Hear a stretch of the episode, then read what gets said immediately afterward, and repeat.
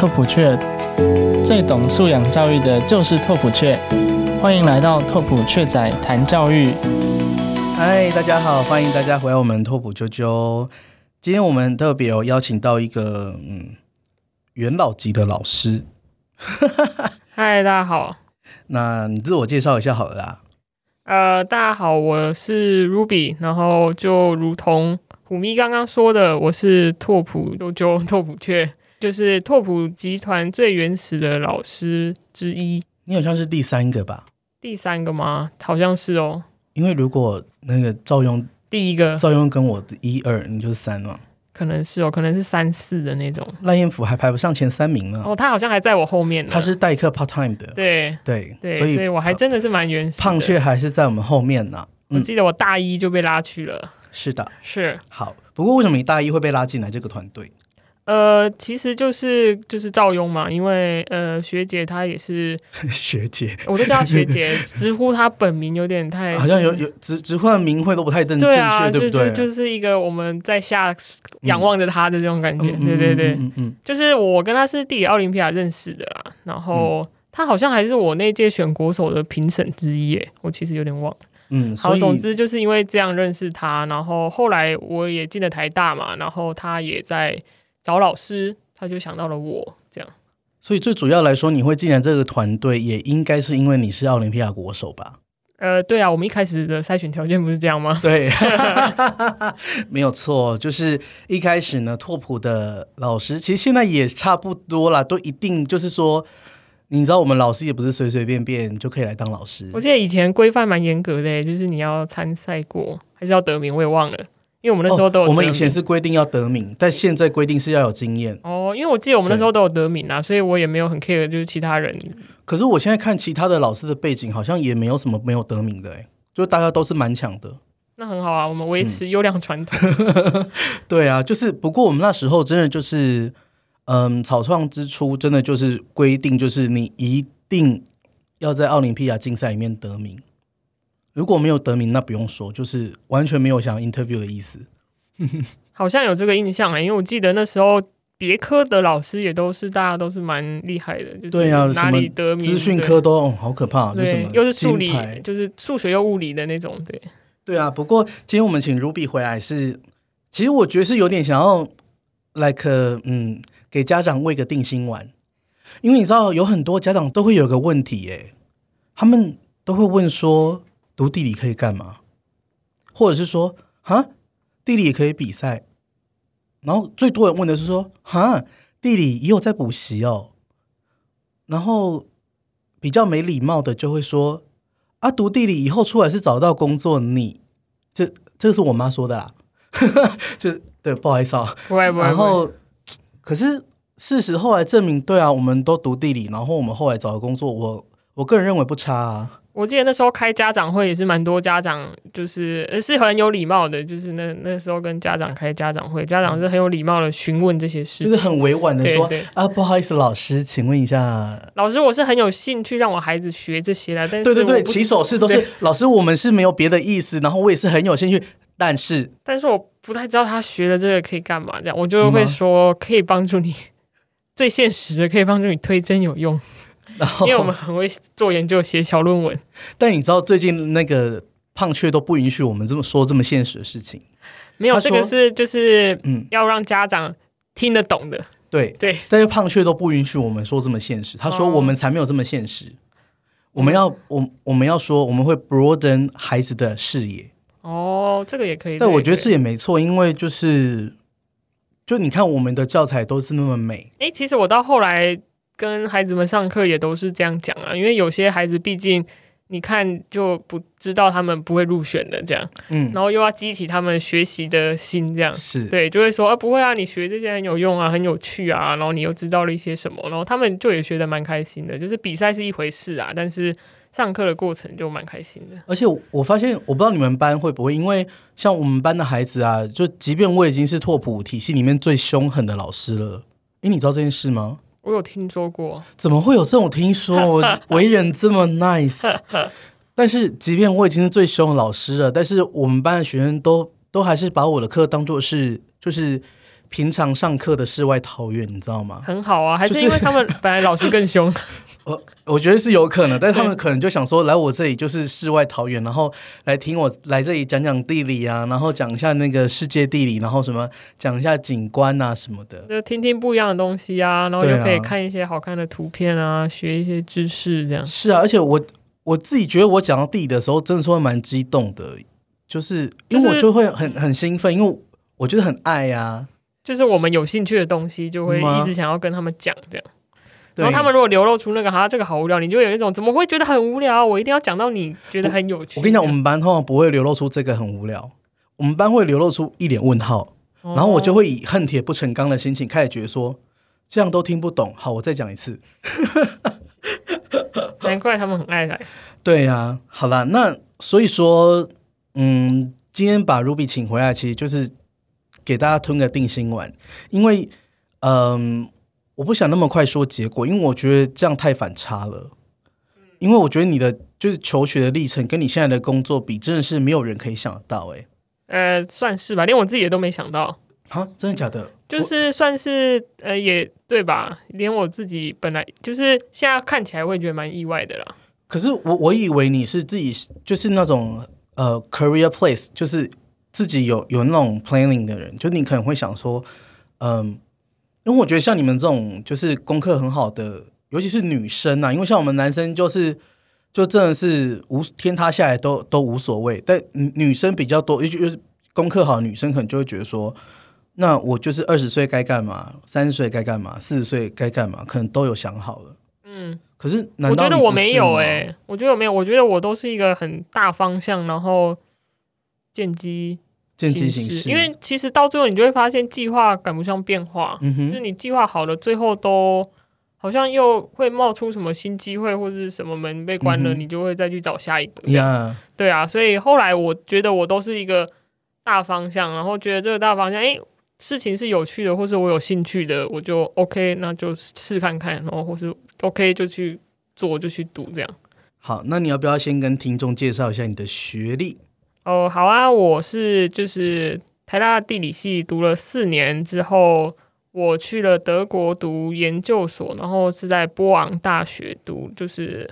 呃，来我要来念念一下，对环环境灾害管理与国际合作硕士，应该说我们那个翻译起来就是我们学的大概就是环境灾害管理，然后嗯是在帮。国际组织在做一些国际发展跟国际合作的事情，所以我们因为这个是波昂大学跟联合国大学的一个双联学位学程，所以他们主要也是为了要培育能够从事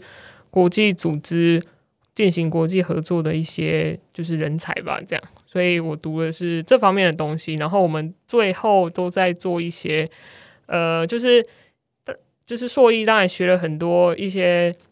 环境 assessment 啊，然后一就是评估啊，或是国际政策啊，然后最后就要去给政府做一些建议，比较像是政府或是国际组织的一些智库在做的事情，就是要给政府一些建言啊，或是为一个 community 做一个规划，或是做一个 strategy planning 这样。对，那我觉得这个其实蛮有趣的，因为像我们学 GIS 就比较像是有 ITC，对，对对，在荷兰的 ITC，它其实是联合国大学 sponsor 的一个学院，对对对对对，它等于就是在帮全联合国大学体系做啊。在在做 GIS 的事情。对，差不多是这个意思，对不对？厉害厉害。因为通常大家不知道，人会说，诶，联合国也有大学哦，这样。而且联合国大学总部设在东京，对对对，对对。它其实就是个智库啦，它是会四处去找大学，就是那个有名的大学合作，嗯。比如说波昂的，它的环境学院蛮有名的，他就会找他合作。而且波昂又是德国呃联合国的首首府嘛，就是联合国在德国的机构就是在布旺这样，所以他们就是会利用那个学校的资源，然后呃联合国提供给学校师资跟呃就是专业人才。然后学校提供硬体设备，这样他们一起去合作的一些学程，这样。有点像是我们的产官学计划，其实有点像哎、就反正就是一个你有人才啊，我有硬体设备，然后大家一起合作做出的一个双联学位，然后你就会拿到两张毕业证书，一张是德国本地大学的，一张是所谓联合国大学的，这样所以联合国大学的毕业证书就长得很酷，对不对？其实就是一张毕业证书啊。就是差不多了。哦感觉很酷啊！你知道有人家也好想要有，有些东西你拿到之后，你就觉得哦，其实也没什 啊，么。好像的起来呢。对，就这样啊，就一张纸，然后它只是有个钢印跟一个因为想想当年我大学的时候也有点想申请 ITC，真的哦，就是对，可是我想我当初申请也是有那种憧憬吧，因为我记得我大学就想去联合国工作，没有，我大学很想走国际组织，然后嗯那时候觉得很就想出国，然后想走国际组织，所以我那时候其实，在找研究所的时候，也有找了很多不同，就我投了一些不一样的啦，然后最后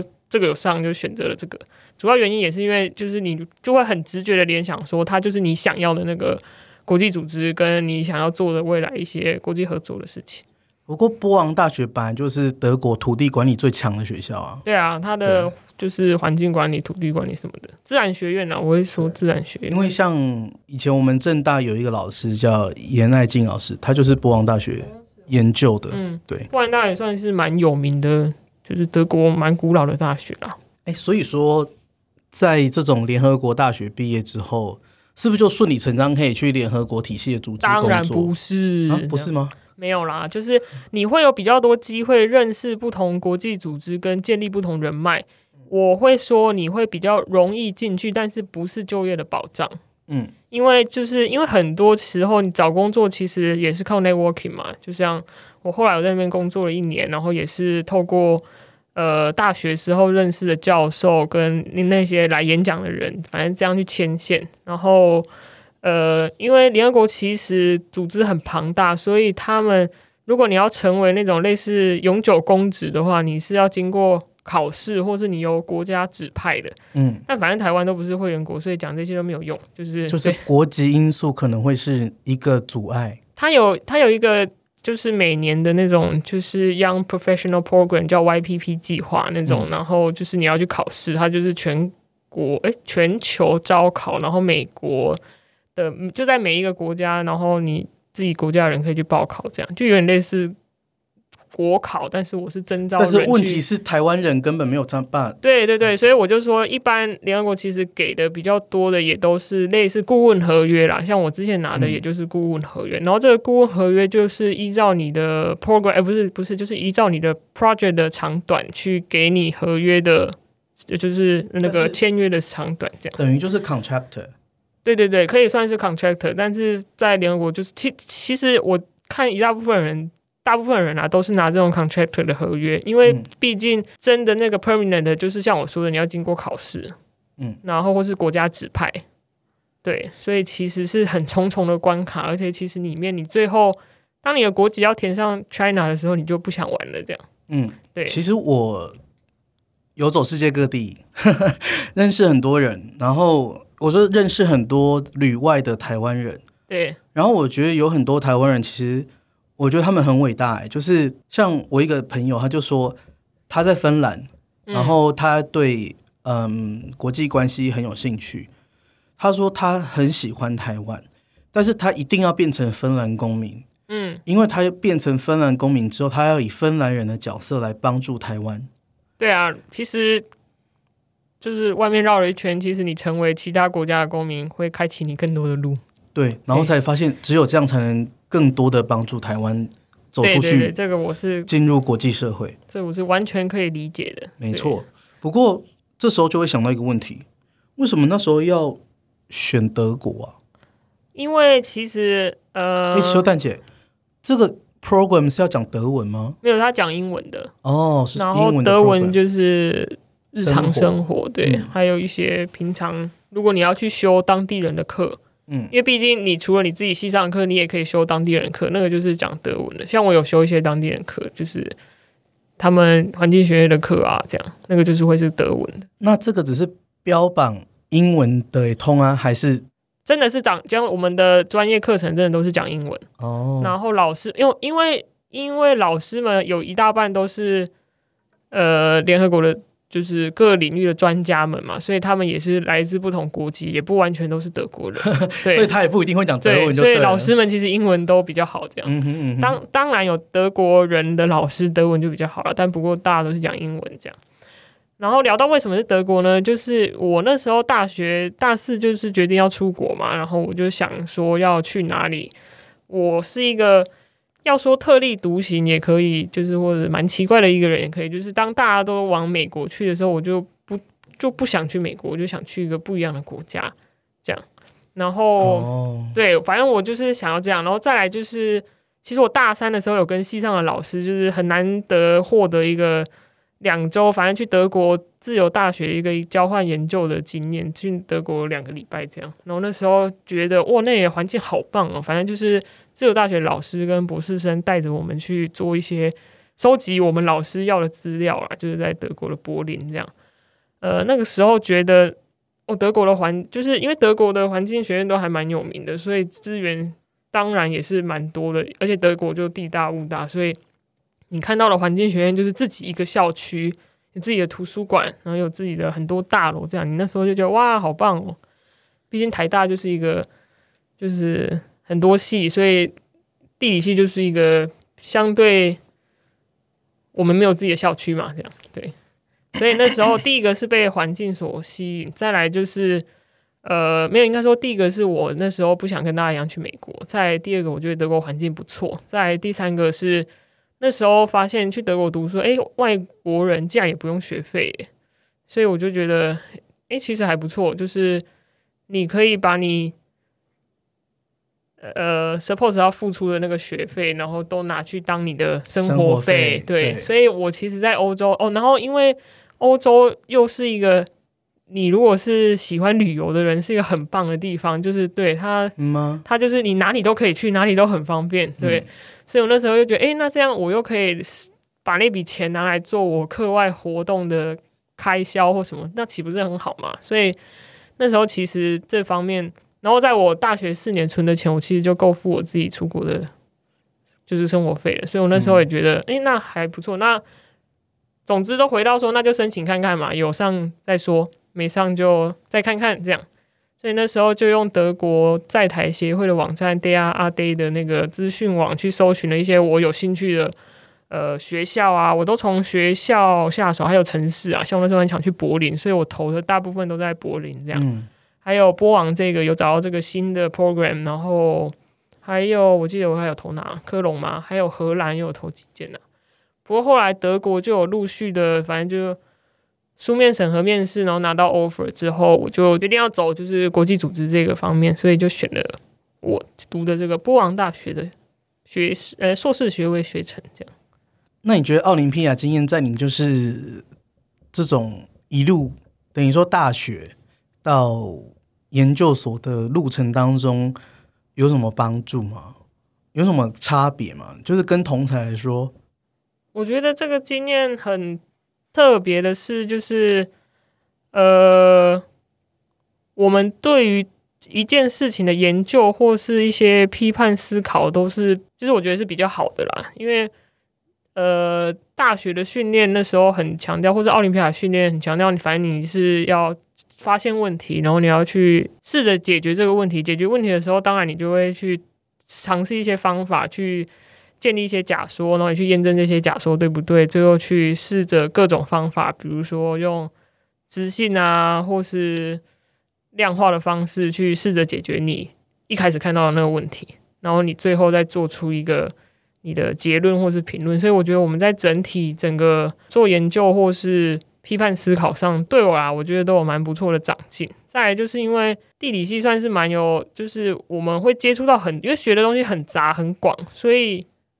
很多不一样的挑战，就是你今天可能遇到了这个问题是文化方面的问题，或是你遇到的这个问题是就是空间分析上面的问题，反正就是你会遇到很多不一样角度思考的问题，你都要去尝试的去解决。所以我觉得是培养出让我觉得很能接受新的挑战的这种个性啊。再来还有什么？哦，再我觉得还有对我现在的工作也很有帮助，就是整个是系统性的思考。蛋姐，我们还不能讲工作，哦，好因为我们工作一路卖关子到后来，好，总之因为我觉得这这太爆炸性了。好，总之就是我觉得是系统性的思考，也是这一路以来，我觉得大学或者研究所的教育所带给我跟别人比较不一样。我我所谓别人比较不一样，就是可能不是这样的学经历的人的的过程。这样，所谓系统性思考，就是像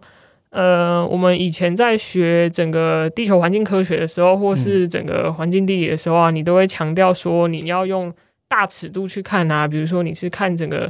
水水循环啊、洋流系统啊、生态圈啊，或是你去走访一个社区的时候，你是用社区的角度啊，或是你是用整个文化背景的角度去分析一个事情，所以呃，你就会养成用这种大角度的思考模式，或是我说的系统性思考去分析一件事情，你就不会被拘泥在你所可能被框住的一些小框架了。所以我觉得在对未来的发展上，你在想事情的时候会比较。嗯，跳多的出那个框架吗？还是说会比较联联想性这样也好？比如说，你可能因为你是整个系统性思考，所以你可能不是只有想到台湾现在有这个问题，你可能就会思考说，诶，那是不是别的国家也可能曾经有过这样的问题？你就会去从那我从别的国家经验去看看好了，你就会有比较多的切入点啊。是对，我觉得这是算我觉得很重要的一点，就好像。有的时候，嗯，像我们录音的最前几天，北京不是沙尘暴嘛？对。然后就我就看到很多人在那边，就是就好像很开心，说啊，你看，就是呃，北京沙尘暴那么严重，然后在笑中国。然后我心里就会想说，呵呵，他会吹来台湾。再过几天，我们这边也会是这样。对，就是，或者是说，可能哦，我听到说美国那边在下大雪了。然后我心里就想说啊，那再过几天寒流也要南下了，因为那整个极圈的那种涡流是整个系统性的。可是我就不懂为什么我都会想到这样的事情，因为就是当我跟别人讲的时候，人家就会说为什么你的脑袋里面都装这种东西？就是我觉得那个是我们的，就是很求学环境，对，就是给你的训练，就是你会去这样想，然后你会一件事情，你就会想到说，哎。那那个是不是不同的国度，或是不同的文化，或是不同的语言，也有出现过一样的，嗯，一样的东西，然后再发生，他们是不是以前发生过了？然后我们是不是比较慢，或是我们先发生了？那他们以后可能也会遇到这样的事情，就会有一个比较系统性的思考。所以我觉得想事情会比较比较全面，然后比较不会。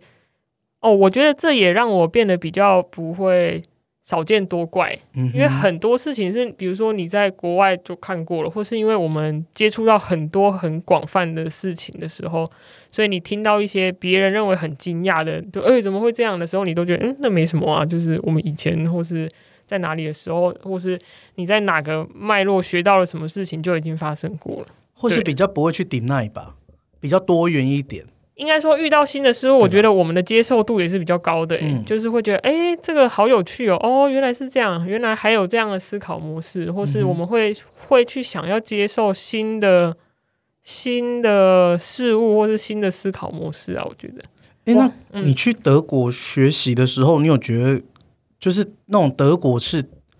应该说在德国的训学术训练跟在台湾的差异，让你觉得？有什么就是不一样的吗？我觉得差蛮大的，就是我觉得可能大家有出国留学的都会这样觉得，就是台湾毕竟还是呃讨论的模式比较少，比较单向，对，比较是老师授课。虽然我知道现在好像比较多，毕竟我也毕业蛮久了，对，因为我现在看到一些就是学弟妹社团的讨论，我觉得哎，好像现在很活络了这样，嗯，对。但是我那时候去德国的时候，我觉得。呃，可能也是因为硕士课程吧，我们几乎每堂课都在分组讨论，然后每堂课都是你是要回去先读一堆书，然后来等于是有点像你上课给老师听，然后老师在纠正你，或者老师在带给你他想带给你的观念，然后你看看这样好不好？老师也不会说他都是对的，就是大家很很 open 的去讨论所有的。的议题或所有的可能性，这样是不是很像我们拓普在上课？有点像，而且重点是因为去德国还发现一个不同，就是亚洲学生真的是都比较嗯温文儒雅嘛。我觉得是比较客气，因为你知道，像我们去美国上课，我我去美国念书的嘛，然后我有念书，I mean 就是课前的那个 material 我有念，然后上课的时候老师不是会问说，好，那我们现在讨论第一篇 paper，然后。那你们觉得那个第一篇 paper 里面叭叭叭讲完之后呢？我才正要举手，结果隔壁那个 amigo 他就已经直接讲出来，就连举手都没举手呢。有有有，我们那边也是，我们那边尤其就是欧洲人啊、非洲人都是很踊跃的举手，即便哦，即便他们可能不太清楚。或者即便他们答案可能不是对的，对，但我们亚洲人，因为我们从小可能是因为我自己有完美主义吧，我都觉得我嗯不是百分之百确定的答案，我就不想讲。不然就要先理一下。对对对对，我也想要我讲出来的东西是非常的，就是百分之百正确跟非常完美的。然后有条理的，可能对可以帮大家整理说，哎，第一点什么，对，但后来发现。完全就是完全就是等到后来都没有你讲话的机会了，这样，然后你就变个傻子，因为你嗯就变成哎、诶你都没讲话这样。对，然后你你的分数就得不到 credit。对，所以就会反而是那个那个可能没有什么准备，但是很踊跃发言，然后带起嗯讨论的人，会得到比较多的 Exactly，关爱吧，还是什么？对，所以后来哦，像是我们在分组的时候也很明显啊，就是比如说分组的时候，不是大家会在那边挑，比如说那你做这。就是可能一个主题要我们讨论好，那个 structure 是分成四个部分好了，然后嗯就是大家挑一个部分回去做吧，这样，然后大家做出你的嗯要写书面写书面，然后想要做 present 的 present 或什么，然后这时候开始分工的时候，你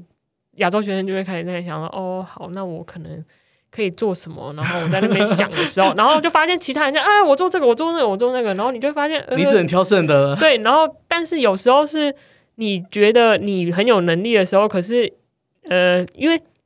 比如我说的很多都是叫做第一次分组，你都不嗯知道大家的能力状况的时候，你就会觉得哦，那我们后面再选好了，这样我们不要这么 aggressive 这样。然后后来才发现对选，别人就、哦我记得印象好清楚，那个我们有一个非洲同学嘛，说他自愿要做就是 present 的档案这样，然后我们就说哦好啊，那给你做这样，然后他就说什么他的 PowerPoint 功力很好，然后什么什么什么，然后我们就哦 好好好做做做，然后殊不知做出来就是根本就是跟我以前学生做的东西是一样的，我看了真的是我、傻眼。就是 what 对，然后那时候就觉得哇，这么能力这么不足的也可以把话讲这么满，然后你就会觉得说哇，我根本就是天才了，就是对。所以到后来，比如说要分组，你都可以很自高奋勇说，哎、这个就是我会这个，我做这个，对嗯你就可以讲的。我觉得会变得很有自信，而且会很，我觉得啊，是以前的这种教学模式，让我们是比较温文儒雅这样。我跟你说，这个情况不是只发生在欧洲，Same here in United States，才非常好，非常好。就是你知道我之前在 Acer 工作嘛，对，然后就第一眼就知道 Acer 是一家就是很顶尖的公司，对。然后我们有办一个 Hackathon，嗯，就是大家就是自发开始 coding，开始 coding 这样。，对，然后那我我是不是 coding 派的？但是我是就是可能是呃 PM 啊，就是测试啊什么的。对，然后我们一开始提 idea 什么的，是我去 present 哦。嗯我一个台湾人，然后讲英文可能就也不是非常流利，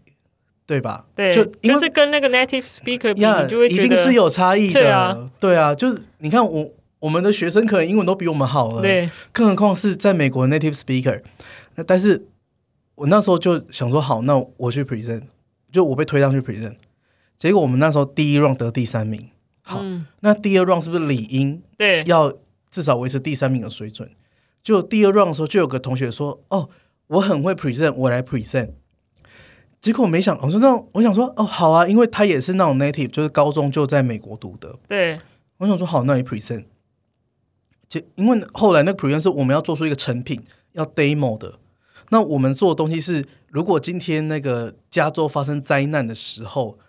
我们有没有办法透过简讯系统，就是紧急的简讯系统去指挥民众怎么避难、怎么逃生，有点像是现在的那个紧急警报这样子。对，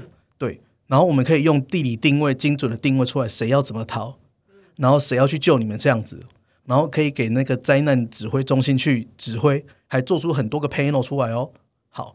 说做好了之后呢，present 那一天不没有 present 前一天就不对劲了。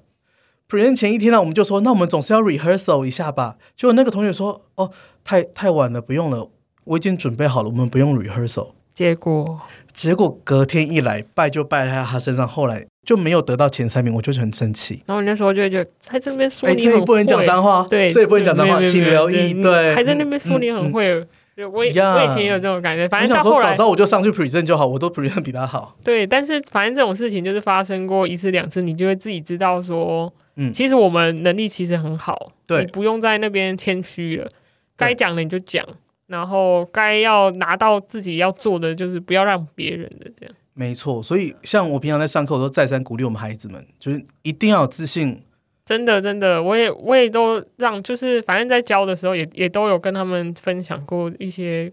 就是反正我那因为哦，我那时候教他们是大学嘛，然后那时候也有，反正也很幸运有都去一些老师的机会，在国外做一些交换研究，然后那时候就有跟他们分享一些我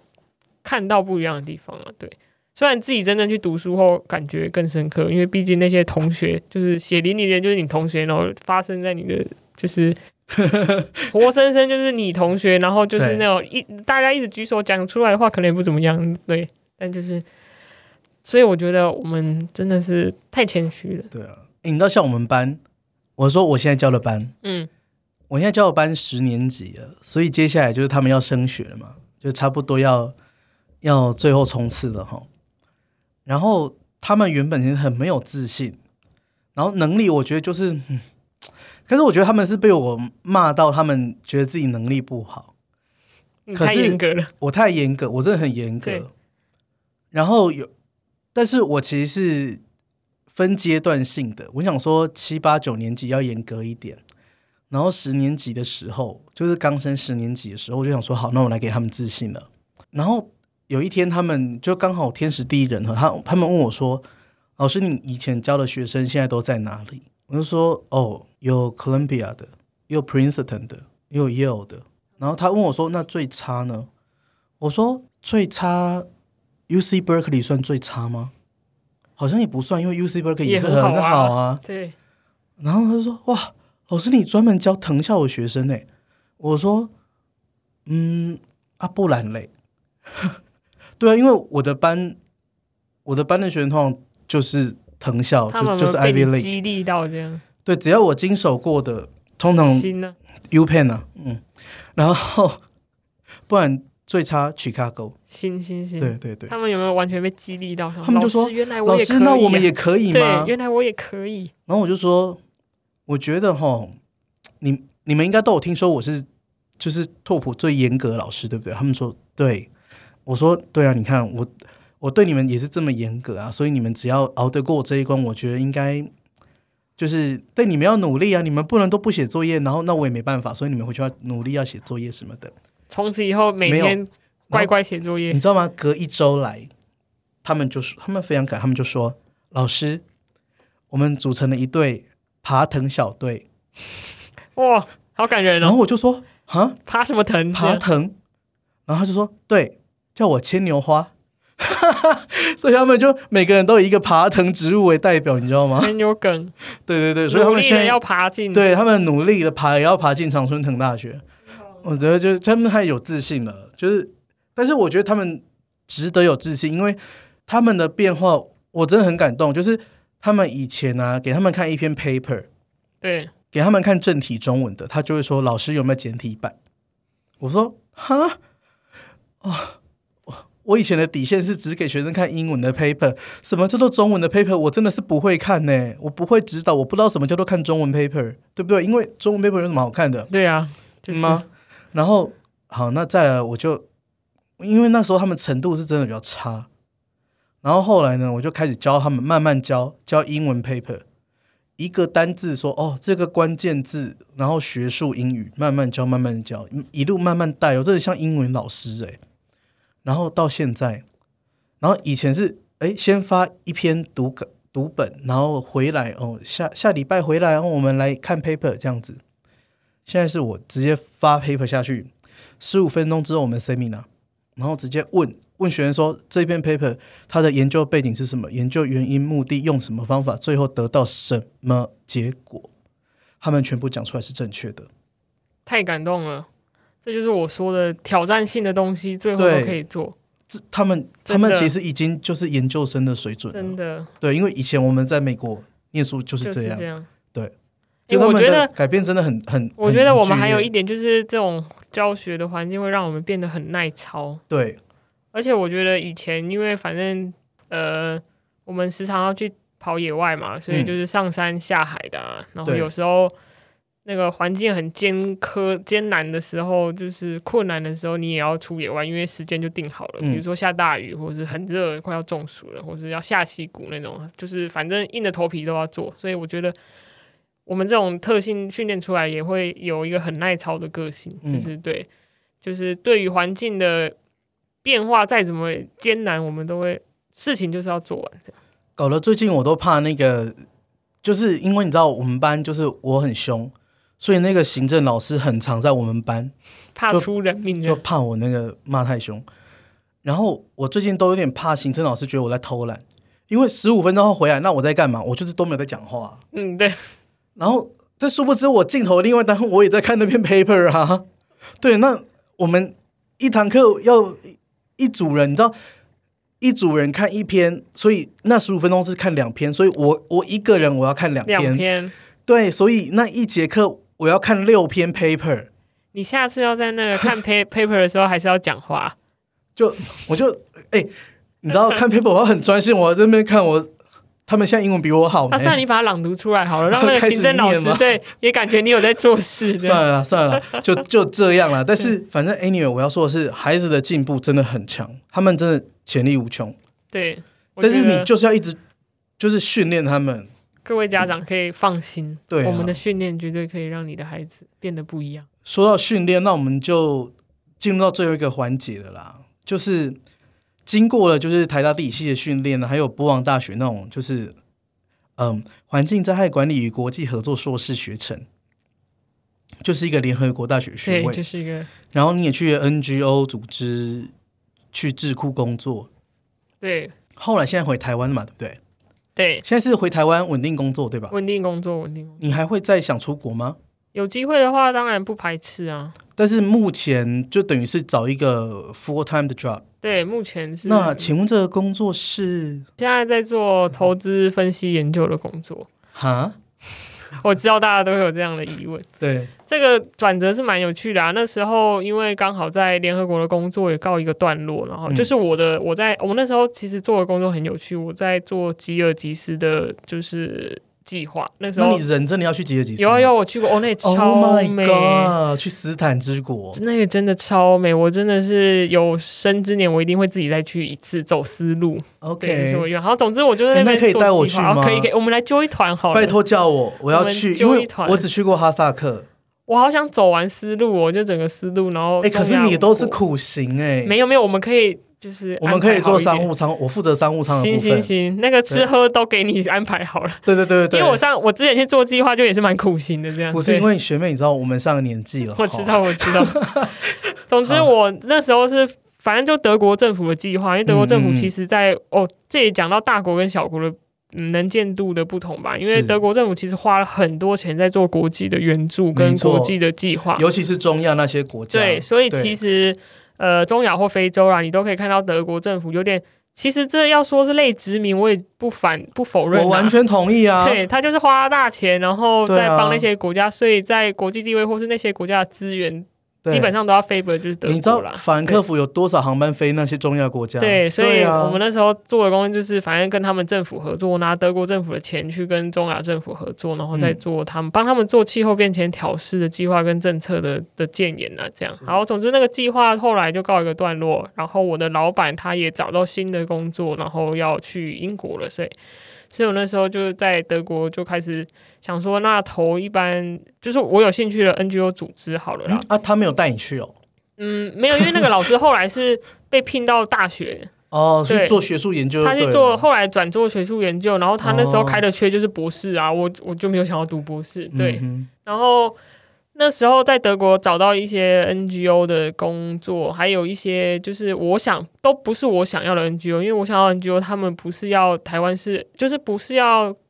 要求工作人要是会员国的人，就是要很流利的两个欧语系，但是我显然无法，对我只会讲德文而已，其他我就不太会了，这样。就是呃两个欧语，那英语不算欧语，就是英语之外啊，basic language，英语之外，你还要至少有就是德文或是欧，就是所以他们可能但其实随便抓一个对，所以其其实随便抓一个欧洲人都比你厉害了，我必须说。所以他们其实根本已经就是想要找欧洲人了啦。就是好了，少少数可能有几个人是可以胜任的啦，那他们嗯就真的很厉害。我承认我能力不足，这样 对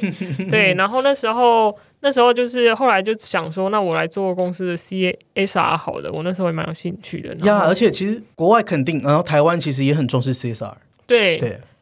国外算是行之蛮有年的啦，对，所以那时候也有面了一堆 CSR 的东西，然后然后后来因为家庭的因素，就我爸妈比较希望我回台湾，所以我当其实然啦、对，所以我其实，在台湾这边也有开始就是接洽一些工作的机会，这样。嗯然后我台湾也是有找，就是类似国合会啊，或是国际组织，但台湾真是少之又少，就是别提了，提了会伤心这样。对而且就算你去做，你会觉得说那个 resource 真的差太多。对，然后我有面到后来，反正被我在里面出来的朋友打枪，他说你真的不要去，那个会消磨你的热情。嗯哼，对，所以我就哦哦，好吧，你都说不要去了，对。然后国际组织给的台湾的呃没有，就是、呃、台湾 NGO 那个 offer 是你根本无法在台北生活，所以我就觉得算了算了算了。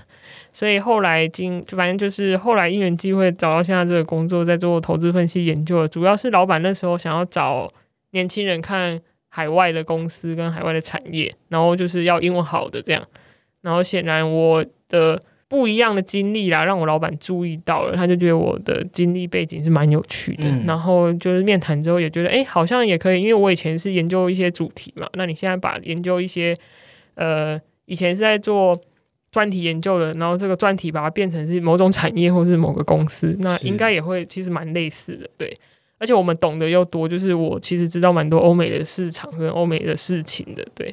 所以那时候就呃，在台湾就觉得，哎、那个工作其实发展性还蛮高的，因为我其实，在欧洲后来面到的 CSR 的工作，像我面了，哦，其实我们面的蛮多的，然后后来跟那些主管聊天，就是跟我面试的人聊天啊，因为欧洲面试蛮有趣的，就是面试到后来，主管都会跟你瞎聊，就是问说你吃饭。对你有什么问题啊？你有什么想要了解我的？对对对，所以反正我们就是互相交换意见，然后我就发现那些主管其实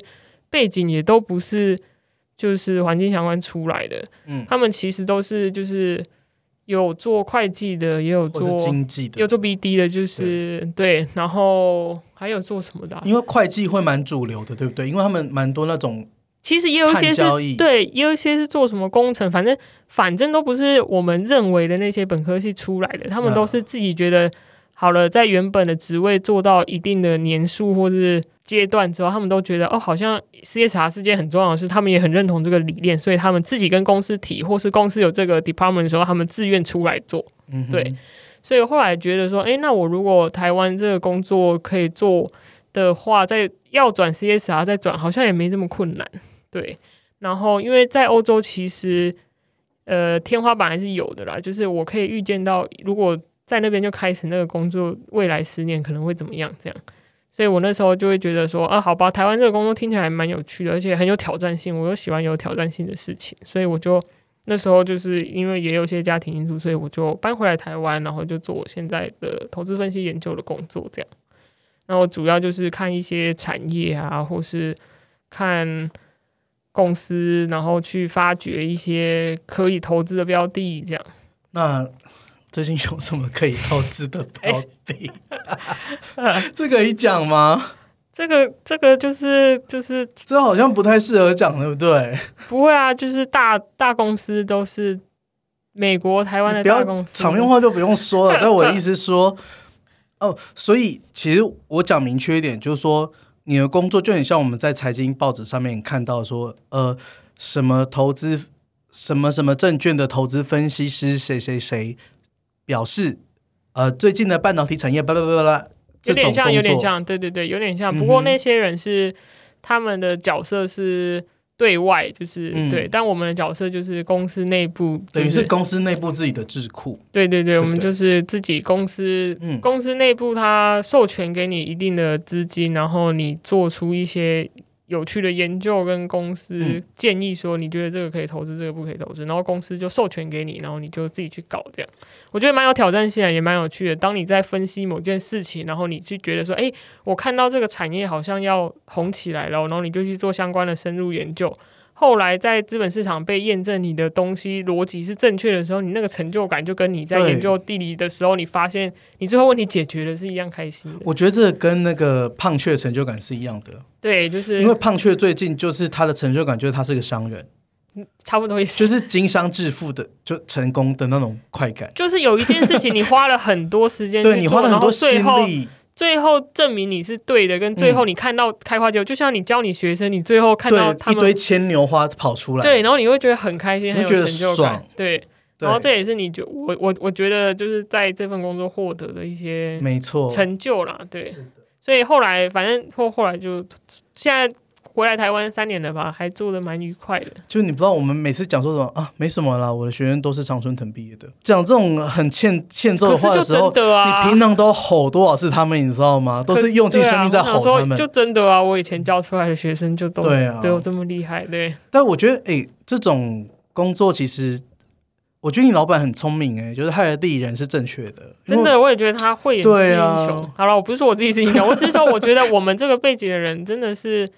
蛮有特色的啦。对啊，因为我们就是真的是什我也么都可以觉得啊我自己的同学们都蛮有一份就是自己的一一片天，然后很嗯特殊的才能。嗯嗯嗯，嗯对啊，嗯每个人都是都有一个自己很很有兴趣、很厉厉害的领域，然后都能发展成自己的事业。这样，所以应该年薪有百万吧？呃，年薪百万有啦。好，哎、我不是突然间问这个问题，我的意思是说，我们今天邀请了那个定心丸。定心丸 N 号，因为本节目的功能就是一直邀请定心丸来给家长服用，这样子。家长别担心，对，家长别担心，念地理以后年薪百万也是很正常。然后都可以，都可以。对轻轻松松，轻轻松松，很简单。在国外更容易，在国外更容易。哦，在国外是本来就，如果在 Google 工作更是不简单啊。就是嗯，在欧洲也是，就是那种、嗯呃年薪百万，然后横批是税后剩一半的。对啊，那就是说，对你来讲，节目也到尾声了。那你有没有就身为奥林匹亚第一科竞赛就走过来的学姐，对不对？你有什么想跟后后辈们说的吗？我觉得有一个很老套的话，但是我还是觉得这个是 很很老套，我大概知道你要说什么。你大概知道我说什么事。嗯我觉得我嗯讲出来，你会说我就知道这样。对对，我觉得就是学习或是地理奥林匹亚教育这条路，比赛绝对不是最重要的。我觉得那个过程是，就是你有没有学到东西，跟你在那个过程上感受到知识带给你那种快乐，或是跟老师相处得到的快乐，对，或是跟同学相处得到的快乐。因为我们会有一些同学的研究作业或是分组报告嘛，对我觉得那些带给你的东西都会是，就不管你考试有没有得名，最后比赛有没有得名，因为有时候比赛是很靠考运的。我必须说，比赛有一部分的成分也是考运，比如说他考出来考题，你就刚好很熟悉，那个就是助你一臂之力嘛。这样，但是你那个不会写，也不代表否定你所有就是教育，就是那就是上课的努力啊。对，所以我觉得。要勉励大家，就是就是在课堂的过程，能够尽量学就尽量学，然后能够尽量压榨老师就尽量压榨老师，对，然后去享受那个过程。有没有比赛都会最后就会觉得有跟没有，它都只是个就有点插花的概念呢、这样。对嗯，而且其实真的相处的过程是一辈子的。对，我会觉得那个相处过程，或是跟老师跟同学的联系，还有那个真的你在中间的收获，比如说你今天可能看不懂一边 paper，、一边 paper 要看二十分钟，然后你突然变成五分钟就可以看完了，那种成就感是是你考试第一名无法就是。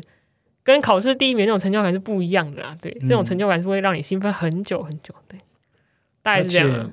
就是学生到了研究所的时候，